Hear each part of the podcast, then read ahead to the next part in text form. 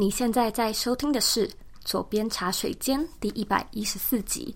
习惯是如何在日常中影响着我们的决策呢？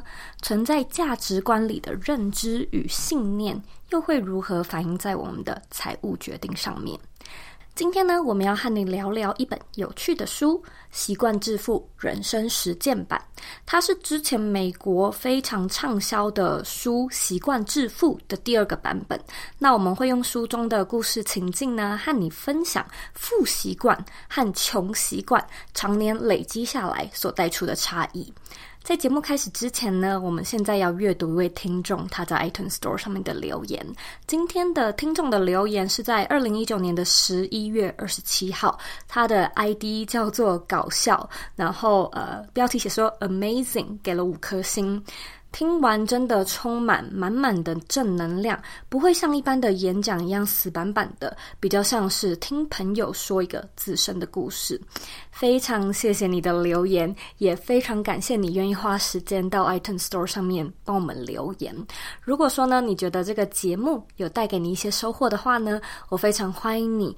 回到 iTunes Store，帮我们打新评分，并且留言，也请你花一点时间订阅这个节目，然后把这个节目呢分享给身边你认为会有需要的朋友们。我们现在呢在脸书上面也有一个私密的社团，你只要在脸书上搜寻。理想生活设计，你就可以找到我们，并且加入我们哦。那在今天的节目里呢，我们和你聊聊创富的四种方式，如何呢用储蓄的方式来翻身，如何避免生活方式升级心理的陷阱。那校园体系要怎么样去加强财务的教育，以及如果说你身边深爱的那个人跟你的金钱价值观不一样，该怎么办呢？如果说呢，你想要收看今天的文字稿，你可以在网址上输入 z o e y k 点 c o 斜线习惯致富人生实践版，中间没有空格。那准备好了吗？让我们一起欢迎今天的来宾欧阳立中。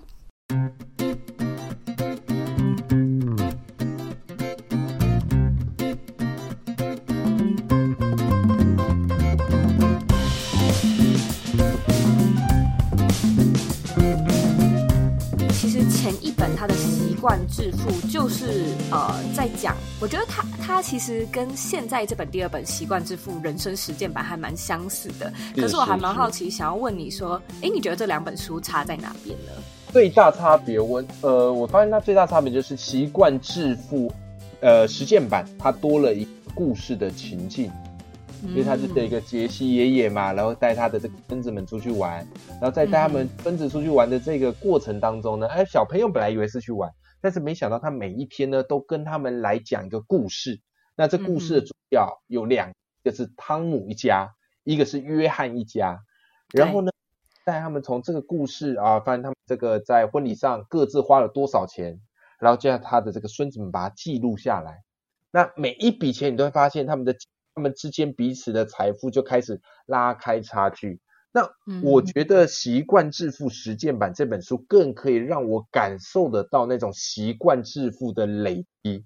它不是一夕之间爆红或者一气之间暴富，而是怎么样日积月累造成他们这个差别。这是我觉得第二集我特别喜欢的地方。嗯嗯。我可以分享一下，因为我自己就是平常接到蛮多书的邀约，然后还要写读书心得分享书，所以其实我看书几乎都是速读，就是挑重点，然后很快的把重点看完这样子。然后这本书啊，因为它真的是蛮有趣的，就像你说的，它是一个故事情节。我就是原本想说，哦，我速读把它就是了解一下这本书的内容。对。然后我就这样看完了，就是我就是一一篇接着一篇，对，就是我那天大概呃一个小时吧，还是两个小时内，我就这样一页一页，然后就看完了。然后我看完就马上去跟我先生聊这本书，我就说，哎，这真的很有趣，这本书呃非常值得推荐，所以我自己也蛮喜欢，而且就是因为是用故事来铺陈，对，所以应该说真的可以帮助观众更。进入那个情境吧，就是一本我觉得非常好读的习惯书、自我成长书。嗯，而且周瑜，我发现哈，就是你之前以前有一本很红的那种理财书，那个什么教投资啊，教这个富爸爸穷爸爸。对对对，对不对？那其实我觉得像是习惯致富实践版，就有点像那个感觉。而且我认为它一个非常适合拿来跟孩子谈投资、谈习惯养成的一个好书。呃，应该说我们自己的这样一路上来的教育，学校比较没有在教我们如何去管理自己的财富。嗯，是，所以我觉得这一块是蛮缺乏的。所以当他今天这样子写，然后透过你刚刚说的用故事，而且开清单，然后去做对比的发现，我才发现哇，原来这个什么财富不是一夕之间暴涨出来的，而是习惯日积月累差异出来的。所以会觉得这本书还蛮适合当成教材，就是有点像念故事给小朋友。我觉得非常适合，因为我自己是老师，所以我每次看到一些有趣的书，或是有一些呈现的手法，我觉得哇，这好有趣，这非常适合拿来做啊、呃，国小、国中、高中的理财教育这一块是我们教育缺乏的。哦其实这个我就可以顺道拉到我们其中一题，先来跟你聊。嗯，因为你好啊好啊，自己是高中老师，啊啊、然后作者其实在前言他就提到说，哎，财务教育在校园体系的缺乏嘛。嗯，那你自己会认为我们可能就是身为教育者、传播者，能够做什么样的努力来改善这部分的知识缺口呢？嗯。以我自己的习惯，我在班上会放大量的图书，好，就变一个班级书，变一个班级书柜。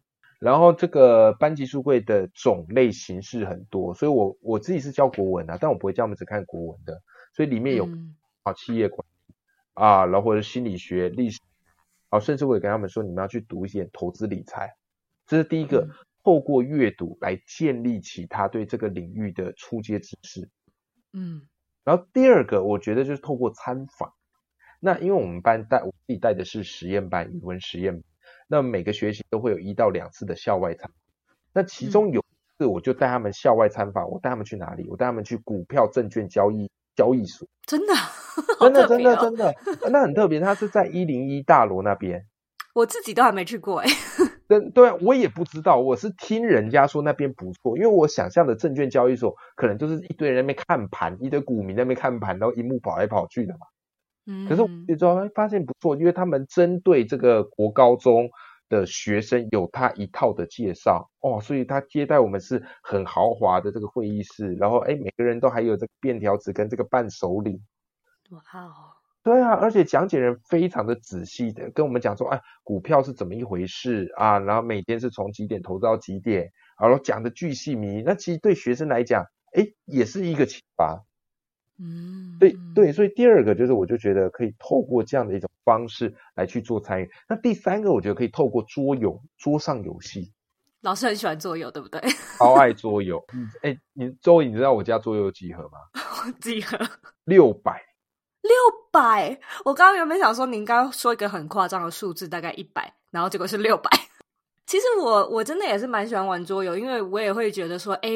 啊，人生还蛮像游戏的，然后去 plan 你的策略。那有一些好像就是，例如说会牵扯到呃奖励或者是金钱那种时候，或者是什么盖盖地基啊等等之类的，就好像真的会让你开始去思考说，哦，这个有点像房地产，或者这个有点像什么什么。对，所以第三个我就是因为现在，因为现在市面上桌游非常多，那关于投资也很多，已经有人开始在做。那我觉得透过这个方式来带给孩子们一些财富管理的这个观念，我觉得是很好的。呃，其实书中它也有蛮多有趣的，就是它是就像我们刚刚说的，书中它是用故事情节、用旅程来架构，他们会到不同的地点，然后每一个每到一个地点，那个爷爷这个主角他都会分享一个新的故事或新的观点，一个有点像是人生大事的决策点。给他的孙子，所以他分成好几个章节嘛。那我还蛮好奇的是，老师你有没有自己特别喜欢或者是特别有感的章节？我对于他说那个呃买下房子那边特别有有感觉，嗯嗯嗯，因为他那一章节就在讲说，哎，这个汤姆跟约翰，然后他们做了这个买房子的决策嘛，嗯、对不对？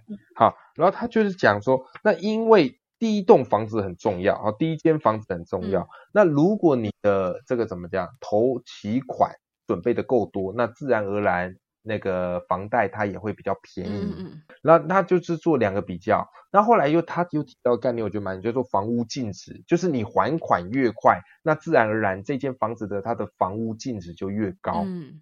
但是你之所以有办法还款越快，那就是因为什么呢？因为你平常有持续的这样的一个储蓄的一个习惯。嗯，好，所以光是房屋这一趴，我就看那个清单，哇塞，我发现前面的差距，像订婚戒指啊、婚礼啊、蜜月旅行啊，那个差距都还不会到很大。嗯可是，一到房子的那个房屋净值的那个差距，瞬间就拉开。对，瞬间就拉开了。汤姆是四万五千美元嘛？啊，约翰的房屋净值最后还完，可能只剩下七千五百。嗯，只剩七千五。哇塞，没想到这一趴直接就拉开了三万七千五。对啊，三万七千五美金也是十几百、十几百万台币了。对啊，哎，所以你知道我看到这一趴，我突然有感觉，我说，哎，因为我自己在这个我们这边也是要付房贷嘛。嗯那、啊、我房贷是三十年，嗯、然后我本来就想说，哎，每个月慢慢还。看到这一趴，我突然就说，好，我有一笔钱，我就一次一口气给他还清。所以我在看这本书的时候，我就发现，哎，为什么汤姆跟这个约翰他们差距越来越大？那很简单嘛，因为汤姆一开始他跟他老婆两个都是有目的性的存款，嗯、可是像是约翰他们就是怎样的，他们的生活圈就比较这个大家。这个比较容易开趴，或是吃好料，嗯、那当然嘛，你一件接着一件，一件接着一件，就形成这所谓的骨牌效应。嗯嗯，所这这我们教古文就有一句话叫什么？由俭入奢易，由奢入俭难。其实呃。这又让我想到另外一本书，也可以介绍给你。哎呦，太好了！呃、不止理财，更理自由的 FIRE 理财族，它好像是这个标题。然后我记得那个作者的名字叫呃 Stanley 史丹利。然后他就是说，其实他以前跟他太太的薪水也不差，但是他们是价值观，就是你刚提到那种及时享乐主义，就是他们。呃，花钱的方式并不是说太太会买名牌包，或者是先生去迷跑车，但他们非常喜欢享受美食美酒，尤其热爱户外活动跟旅行。那美国蛮多户外活动其实都很贵的，就是它是一种。我们我们称作为 new luxury，就是说，呃，去滑雪啊、泛舟啊，或者是越野登山啊，嗯、就那种你要所有的器具，然后都所有的设备都齐全的话，其实也是好大一笔资金这样子。但那那就是他们的 lifestyle，然后他们也非常，就两夫妻非常的恩爱，然后也很享受于这样子的生活。可是就是就是日积月累，才慢慢的发现说，诶我们的及时行乐主义，这个好像啊，带我们为我们带来一点点，就是越来越累积一些生活上的负面影响，导致我们好像不能那么的随心所欲，用我们以前以往的价值观一直去过。我们的生活，还有往后的生活，嗯，所以也是蛮有意思的。嗯、说的好，嗯，嗯，这本，哎，这本不错，哎，听你这样讲，我自己都有兴趣来看。我们我们说到享乐主义，我们可能先都是想到物质上的，可是我觉得有一些人他，他他是那种生活，就是他们会很乐于善待自己，然后花花一些。就是小小的享受，就是说周末出去喝一杯，然后吃好料的这样子，就是乍听之下很合理嘛，工作。对，工作辛苦一个礼拜，其实约翰也是这样，对不对？就是书里面的约翰，错，没错。对，然后但就是经 累积累积，然后就呃 账单越来越长，这样就越差越多了。对，而且你那个生活一定是回不去，所以我一看到他越后面，我就突然觉得他最后面结局就还蛮悲凉的嘛。对。就就是你突然遇到这个人生的变故，突然健康的意外，没错，对不对？因为他的花费很凶，你看他其实就是一个这个什么一个接一个，一个接一个，因为他花费很凶，所以他得更努力工作，没错，没有其他的选择。那努力工作的结果就是他没时间运动，嗯，所以书里提到一个很重要的关键，就财富自由一定要建立在健康之上，对，没有健康一切都不叫做财富自由，没错，没错。但这本书与其说他在教你致富，我觉得他更像是在教你怎么去做好一个人生管理，而且是一种富足的人生管理。所以老实说，他一开始跟我看的期待有点落差，因为我看到“致富”这两个词，我就觉得他里面一定会教很多，教你怎么买股票啊，炒房地产啊。就一看，诶，他谈的很多是一个最基本面，可是我们常常会忽略的细节。没有错，其实这个柯利就作者，作者叫柯利，他就是在前言的时候，他就有分享一个累积财富的方式。然后我觉得那个那个那小章节也蛮有趣的，因为他就把累积财富分成四种方法。第一种是梦想家创业，然后第二种是电梯式的，嗯、就是电扶梯式的职涯，然后第三种呢是成为某个领域的高手，或者是呃投资储蓄，就是第四种是就是慢慢的投资储蓄这样子。然后他每一种方式都有帮你分享说优优势跟那个劣势，就是难易度分析。对，我觉得蛮有意思的是。呃，他在那那个章节就提到说，诶，第四种其实是最简单，就是难易度最简单的储蓄类型的创富方式。可是他后来又提到一件事情，他就说。你要做，你要用储蓄投资的方式，呃，变有钱呐、啊，有有前提的。然后这些前提就是，例如说你要有耐心，因为它真的很花时间，可能对一一下子就是什么二十年起跳这样子的时间。是是是。然后你可能也要自律，然后你要自律，对，坚持持续下去。然后有一点，我觉得特别需要跟你聊聊，他就提到说。还有一个前提是，你最好要是中产阶级收入的水平，从这个水平去起步。因为如果说你的生活本身就比较困苦，那就会很难存到钱，就是等于说你的起跑点比别人还后面。所以我觉得，因为这样子的前提啊，我就会想要问你说，诶，假设有一些可能你自己有一些学生是这样情况，或者我们有一些听众他是在一个比较辛苦的生长环境，那。这样的前提是有解的吗？是可以翻身的吗？以我自己个人为例啦，我们当老师呢，当然收入算是稳定，可是你说要致富，我觉得有一段差距，嗯、比较困难、嗯。对，那我其实又一直在想一件事情说，说那怎么样可以创造其他财富？你光省绝对不可能致富的，因为呃，因为这本书它其实有一个东西，我觉得不知道大家有没有注意到。就是这两个人的设定，两个人的职业是律师、欸，哎，嗯，也就是说，这两个人的基准点本身就是收入是很高的，没错，对呀、啊，所以他们前提被你说，那、啊、可是如果你就像你讲，一般人呢，收入没有像律师那么高怎么办？那以我自己的方式，会很鼓励大家，呃，就像书书里讲的啦，就是你要去创造你的第二份收入，嗯，就是你不能只有啊，比方说我们是贩卖时间来赚钱。但是你必须要拥有一些被动收入以及其他的技能。嗯，所以我当时意识到这个问题之后，后来我当老师嘛，那我就开始写一些我的这些故事。那为什么呢？因为我就想要出书。嗯，就出书。但我们一想说啊，出书现在出书也没办法赚大钱呐、啊。对啊，的确不出书不会赚大钱呐、啊。可是出书它的版税是被动收入，对不对？嗯、那我就我写完了我就放在那边，然后让他自己去赚被动收入嘛。嗯、那接着啊。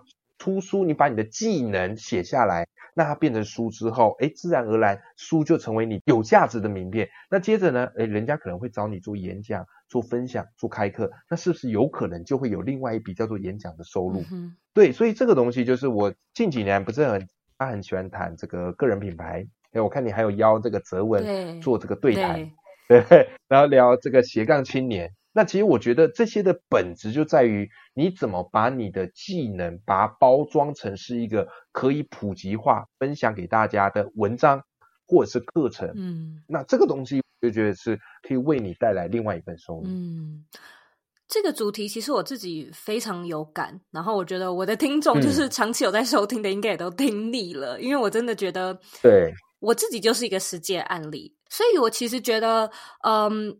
应该说，我虽然也是中产阶级出身的，就是小在台湾是小康家庭嘛，可是就是当我搬到美国的时候，我觉得我有体验一下所谓贫苦家庭的生活。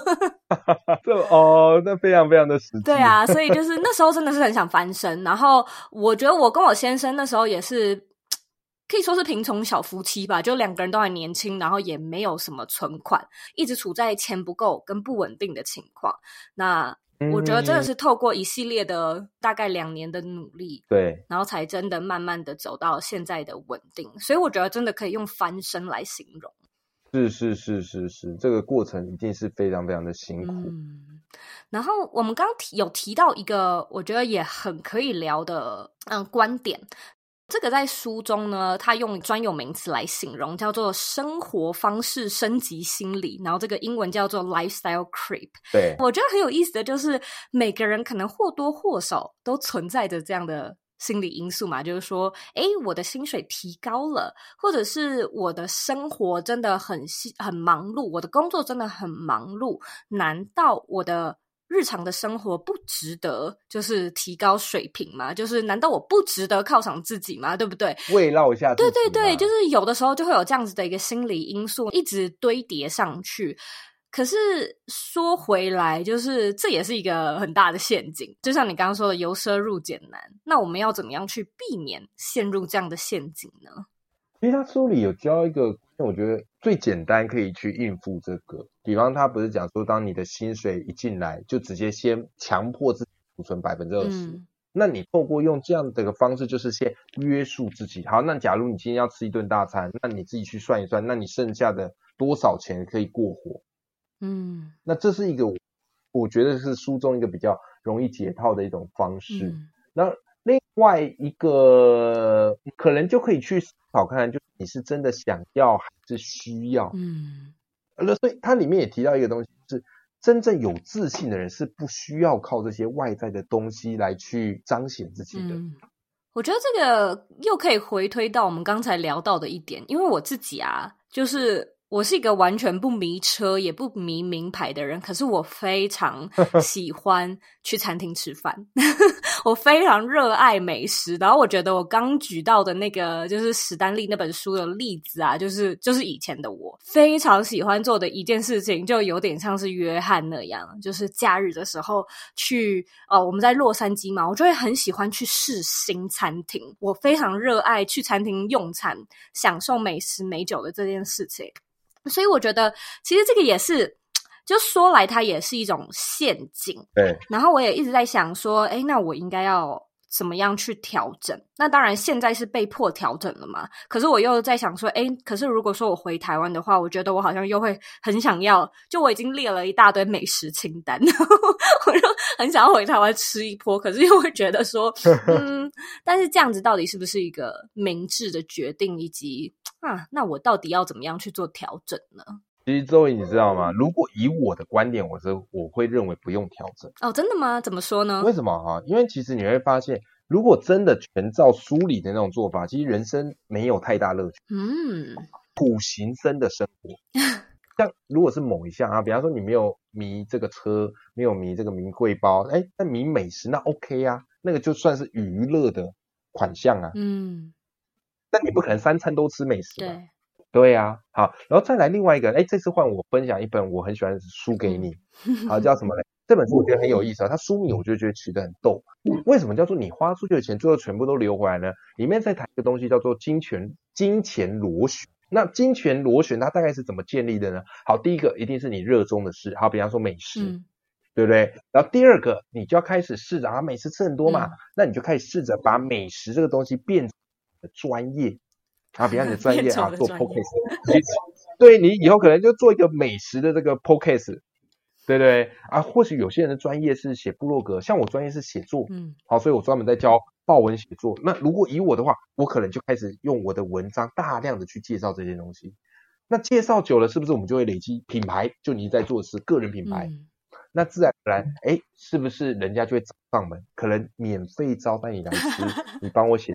啊，或是你来吃，呃，帮我写一篇文章，我付你一笔稿稿费或业配费。哎，你看，那是不是我们的兴趣反而变成一个金钱螺旋的正向回流？嗯、你又可以再吃更多美食，然后更多人来找你，是不是很棒？我都帮你规划好，真的。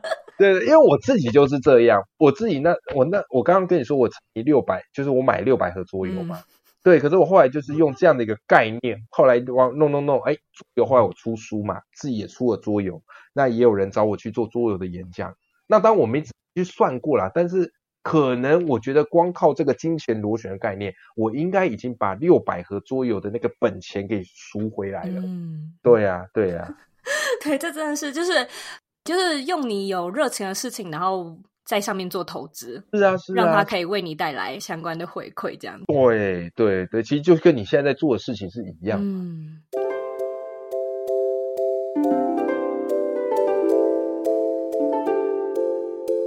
如果你想要打造一个不被地点限制的个人品牌，或者对经营自媒体感兴趣，我们现在开放了一套四天的免费线上课程。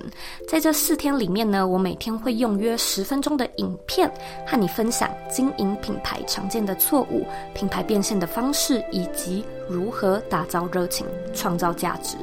如果呢，你想要领取课程的内容，请在网址上输入 z o e y k 点 c o 斜线 b y l m i n i，输入网址就能够进到课程的申请页。那我们课程里见喽！我们刚其实就在聊说不良的金钱习惯，呃，在小事上。可能影响不大，但是当我们要做出比较重大的财务决策时，好像有的时候又会很难发现说，哎，这些不良的金钱习惯，呃，可能会造成什么样的影响？那，哎，我在想啊，其实这样的自我察觉，到底可以用什么样的方式在日常中做训练呢？坦白来讲，我觉得不容易。我也觉得不容易。最简单的方式就是记账吧。嗯，那现在其实记账的方式也很多嘛。嗯甚至有些记账还可以做成这种 A P P 的游戏哦，游戏类，这是哪哪样有吗？有一个 A P P 的游戏很红，叫做那个记账城市哦，是不是盖房子这样子？对对对对对对你只要有记账就可以盖房子啊，好像是不是有一个也是是，但是是种树的是吗？种树的，我就哎，种树你说的是那个专，我知道种树是一个专注力的嘛，你不拿手机出来多久啊？好像是好像是，对对对，蛮可爱的。对啊，所以我觉得或许用这种方式，如果你要用理智来克服欲望，我觉得超难，因为人本来就不是理性的动物。嗯。但是如果用游戏化的方式来让这件看似理智的事情变有趣，我觉得有可行的机会。所以可能会是，哎，先研究一下自己在生活中会感兴趣的事情是什么，例如。例如老师跟我可能会喜欢游戏，对，或者是有一些人他是喜欢聊天，就例如说特别喜欢跟朋友聊这件事情，或者是有些人他是特别喜欢自己，嗯、呃，就是独处独处的时候冥想，然后书写这样子或打日记，嗯，所以好像就是可以依照自己的呃偏好去选择适合自己的记录方式，然后从记录的方式去，呃，有点像是。回看以前的自己，然后做观察吗？对，没错，有点像是这样。嗯嗯嗯，那蛮蛮有意思的。我会回去再看一下那个那个盖盖房子 盖房子的游戏，打开来看一下。对啊对啊，我觉得记账应该是蛮不错的一个方法了。嗯，那其实这个书后面呢，啊，最后他也分享了聪明致富的二十二个法则。那我还蛮好奇，就是老师，你有没有特别呃，就是在二十二个中，你有没有觉得什么是特别重要的，或者是你也特别有感觉的呃要点？就是哪几个法则，以及背后有什么样有趣的故事可以跟听众分享吗？对，你这个问这个问题真是太好，真的吗？因为我真的看后面好几个我都很有感觉，对，好几个。那我最有感觉是一个，他就是在谈人脉，嗯。因为人脉这个是我一个非常喜欢、很关注的议题。因为我发现努力很重要，但是努力加上人脉可以帮你省很多的时间。嗯、那里面就提到一个，就是我们现在看似哦，呃，现在的这个科技很发达，大家 FB、Line 都可以彼此交流嘛。嗯、可是表面上看起来大家很近，但实际上心里很远。嗯。所以你看现在连吃饭，大家就是哎面对面聚在一起聊天哈啦，回忆往事。现在吃饭吃完饭，大家就开始划手机了。嗯。对，所以他里面教了一招，怎么样去建立人脉。他说打电话，嗯，打电话。那哪三种状况要打电话？第一种当然是寒暄的电话，嗯、就是跟人家初认识，哎，寒暄的电话。然后第二种就非常有意思，然后第二种是在人家生日的时候给人家打电话，嗯，然后再来他提到了还有一个很重要，哇，那个真的看到那一点，我整个鸡皮疙瘩就起来了。嗯、他说什么呢？他说要在人家面对到一些生命的关键时刻打电话，嗯，可能结婚，对不对？哦，可能你看他状态心情不太好，有没有？或是最近生病，嗯，那通常有时候我们就只是在 FB 就留一个说还好吗？还好吗？还好吗？每个都留差不多嘛，没感觉嘛，嗯、或者是生日快乐、生日快乐罐头那种祝福嘛，哎、嗯，可是你在他生命关键时刻打电话。那自然而然，你跟他的关系就会更紧密。嗯，这个好有趣哦。这个非常有趣，因为这一趴是我完全没做到。哦，我也是。对啊，我说，哎，现在谁会做这个？会仔细品一品，真的有他的道理。嗯，你知道，其实我先生呢、啊，嗯、他是。打电话那一群的人，就是你知道，你知道有一群人，他们是就是不喜欢，就是用手机，他们不喜欢打字，然后他们都会用录音的，对不对？或者是直接打来。对。然后以前我在跟我先生约会的时候，他就是直接打来那型，然后我就是比较偏好于简讯那型。然后我就会觉得说，为什么都要讲？对，为什么要讲电话这样子？然后我就有注意到说，我先生真的是那三点都有做到。生日一定是打电话祝福，朋友结婚一定是打电话。然后看到就是，如果说像像现在就是。呃，加州有野火，他就会一个一个打电话去问家人还有朋友说，哎、嗯，就是呃，这个火势还好吗？就是有没有什么其他的计划？就是有没有什么需要帮忙的地方？所以我觉得，哇，欸、我对对对，我觉得我先生算是呃。现代来说，仅有的一种很珍惜人与人之间的那种连接的人，然后他自己本身也不是一个非常爱用脸书或者也没有在用 IG 的人。我相信世界上还是有一群这样的人，只是你就会觉得哇，现在这样的人是稀有动物。各位，你知道吗？你找到了一个拥有负习惯的好先生，太好了，太好了。对对对，眼光精准，投资精准。因为我现在也住在美国了嘛，所以真的是有的时候讯息或者是留言是没有办法满足，就是我跟我朋友之间的一些交流，所以我先生都会说，你要跟他们约时间讲电话，嗯，然后你最好是每个礼拜都约一个不同的朋友，你就是要固定讲电话。对，然后我就说，哦，好，那我那我赶快训练我讲电话的这个 这个习惯。哎、欸，这个真的不容易。对啊，而且讲电话其实蛮花时间。对，可是就是有的时候，你就会觉得说，因为因为像现在我跟我朋友都有时差，跟家人也有时差，然后我们变成如果说要讲电话，我们都要约好时间，就像是现在这样，就说，哎、欸，那你的你的晚上九点，然后我的早上几点哦？然后他们就说 OK，所以我们就会特别开始讲，然后通常啊，已经约了那个时间点，一讲就会是一小时以上，所以你就会变成你真的花。算是比较有质量的时间，真的好好去跟你的朋友聊天聊心。哦，了解。哎、欸，那真的，这个真的是一个我们需要去改变的一个习惯。嗯，其实讲到这个习惯啊，嗯、我觉得很有意思的是，你刚刚就说，哎、欸，我先生有这个负习惯，然后我觉得这个真的也很可以聊，因为，嗯。他在书中就说，习惯是具有传染力的嘛，那这就是为什么我们都需要慎选身边和你相处的人。嗯、然后我就在看这一个这这一个章节的时候，我就想到一件事情。那假设你跟你深爱的人的金钱价值观不一样，该怎么办呢？就是要怎么样去调整，或者有办法调整吗？对啊，哎，这大灾问，大灾问。对啊，我我没想过这个问题。我没想过这个问题。嗯，我觉得这个啊，我我可以分享一下我自己的经验。好啊，好啊，这这我倒想知道。虽然说我先生很爱讲电话，但是呢，他自己有一个，呃，我也不能说是缺点，但是他，我觉得他以前的他有一点点不喜欢有钱人。嗯，你知道吗？就是有一些人，其实老师身边应该也找得到，或者听众身边应该也找得到，就是会有一两个那种，就是呃。对对，有钱这种人是嗤之以鼻的，嗯，嗯不屑。对，然后他比较有钱嘛，所以他当然可以做到，类似像这样子。然后我觉得我我先生之前就是有一点这种的，嗯，负面的心态。然后我其实一直都很想要改变他，可是我又知道说。嗯就是改变一个人不是那么的容易，尤其是价值观上这件事情。是是然后以前的时候呢，我会跟他硬碰硬的聊这个话题。我就说，哎，人家也没有得罪你啊，嗯、你干嘛就是 莫名其妙的？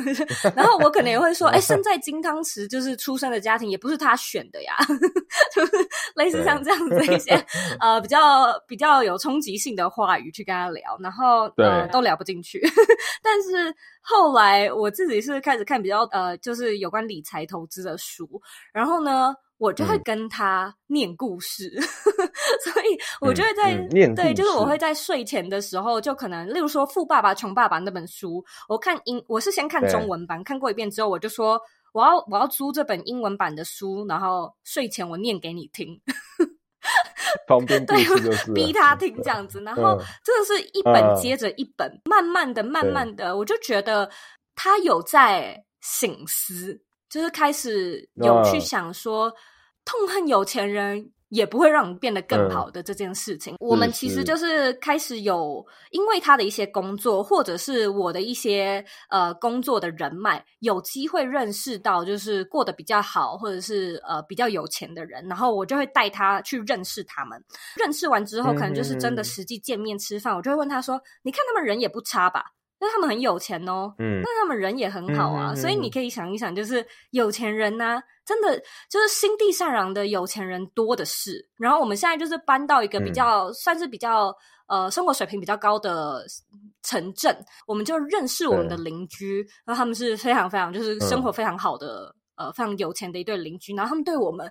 百般照顾，就是例如说，因为他们大概是我们爸妈的年纪，然后我们可能偶尔提到说，哎，好怀念台湾美食哦，很想念什么担担面这样子。然后那两对老夫妻就会特别研究怎么做担担面，外国夫妻哦，上网查食谱，然后就是做完之后送到我们家这样子，就是他们对我们非常非常的照顾，然后对我们非常的好，所以就是在这个过程中，我就有一直在。应该说灌输嘛，就我就一直 在呃洗脑我先生说，其实真的是，就是你不能因为这个人有没有钱，就去判别他到底是他的性格或者是他的价值观是一个怎么样的人。透过这呃四五年的努力，他现在真的有比较。嗯心态上面跟价值观上面稍微有一些改变了。欸，那你真的不简单。嗯，当然有可能是因为他想说，我再不改变，天天都要替你那边一直念故事。可是就是因为我们之前的生活是比较辛苦的，所以我都会问他说：“难道你不会想要解决吗？”就是因为。电影啊，音乐，就他在做的这种产业，说穿了，其实也有一点点偏向艺术类。然后我觉得艺术型人格会有一点点，就有的时候会比较觉得说，哦、我我不想做这种铜臭味很重的事情，这个玷玷污了我的灵魂怎样的？会会会。所以我就会一直觉得说，其实也也呃也不用这样子想，因为金钱它就是一个工具，它本身是没有味道的嘛，它本身是没有臭味的。只是说你怎么去使用它，那世界上一定也有很多就是非常人非常 nice 的有钱人，然后他们把他们的钱就是帮助很多很多的人，所以你当然也可以选择变成那样的有钱人啊，是吧？是是是是是，而且你刚刚讲到这，其实习惯致富，它里面就提到说，富人都认为钱是好，而且会喜欢接近有钱人，嗯，那穷人思维就是比较会排斥。有钱人，嗯，认为他们得来都是不义之财，所以我现在瞬间发现，你先生其实是一个矛盾的存在。对，他有富习惯，也有穷习惯，就是一个非常 非常有趣。我就在想说，哎，我也想要看，就是未来他的潜能有没有潜能了，就是他的发展到底会往什么样的方向前进？就是我觉得那种价值观存在骨子里的东西啊，是非常非常难改的，但是。如果说一个人就是有敞开心胸 （open mind），他好像可以嗯稍微的去有新的观点这样子。对对对对，但我觉得你做的很好啊。谢谢。对啊，尤其是你带他去跟有钱人认识，然后这些有钱人还还是你选过的，去接触，那见面三分情嘛，自然而然就会去颠覆他以前的一些认识。没有错，我觉得社会好像也有一点点在。就是媒体风向啊什么的会比较偏颇说，说、嗯、哦，因为这个人比较有钱，所以怎样怎样，就是是有是有在故意塑造形象，哦、所以就会导致大家的价值观建立仇富的心态。对对对，就是会稍微比较仇富这样子。对呀、啊，而且仇富，我觉得他有一个很麻烦的点，他其实在习惯致富有提到，他说你既然仇富了，就是你讨厌富人，那你怎么可能会成为你讨厌的人？对啊，人不会想成为你讨厌的那一群。没有错，所以我那时候其实最担心的就是我先生仇富，因为我知道那他就不会想要变有钱。然后我觉得世界上有很多人，我应该说，你其实不用多有钱就可以很开心，没有错。那有一些人也会，啊、呃，甚至是说打从心里的骄傲，就会觉得说，虽然我没有什么。钱，然后我有点在为钱所苦，可是至少我没有为五斗米折腰，这样子，可能就是不断的说服自己。可是我又会觉得说，其实你也可以做你喜欢的事情，然后同时也赚很多钱吧。对啊，不用把人生搞得这么的凄凉嘛。嗯、嗯，没有错。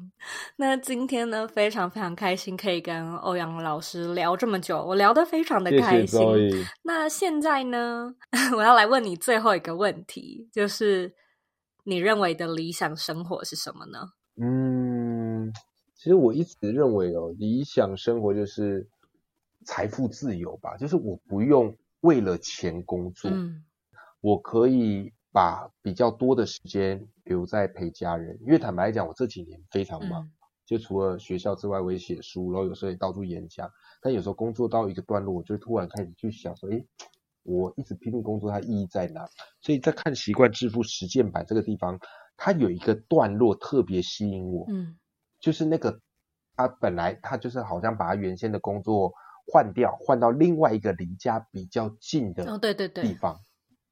然后收入变少了一点点，但他不担心，因为他的被动收入再加上他的规划，早就已经可以负荷。但重点是因为离家近，所以他每天可以陪家人吃早餐，嗯，然后送小朋友去，嗯，所以我的理想生活就是，哎，家庭的比重跟他工作比重可以拿捏到一个很好的状况，嗯、不用为了啊，我就是为了省钱，然后就选择让自己吃比较差的。可是说实在，有时候我觉得人生赚钱给自己。一点点的奖励，然后有奋斗往前的动力，那不也是一件很美好的事吗？嗯，没错。嗯，非常谢谢老师今天的分享，也谢谢你宝贵的时间。不会，谢谢周易，跟你非常的愉快。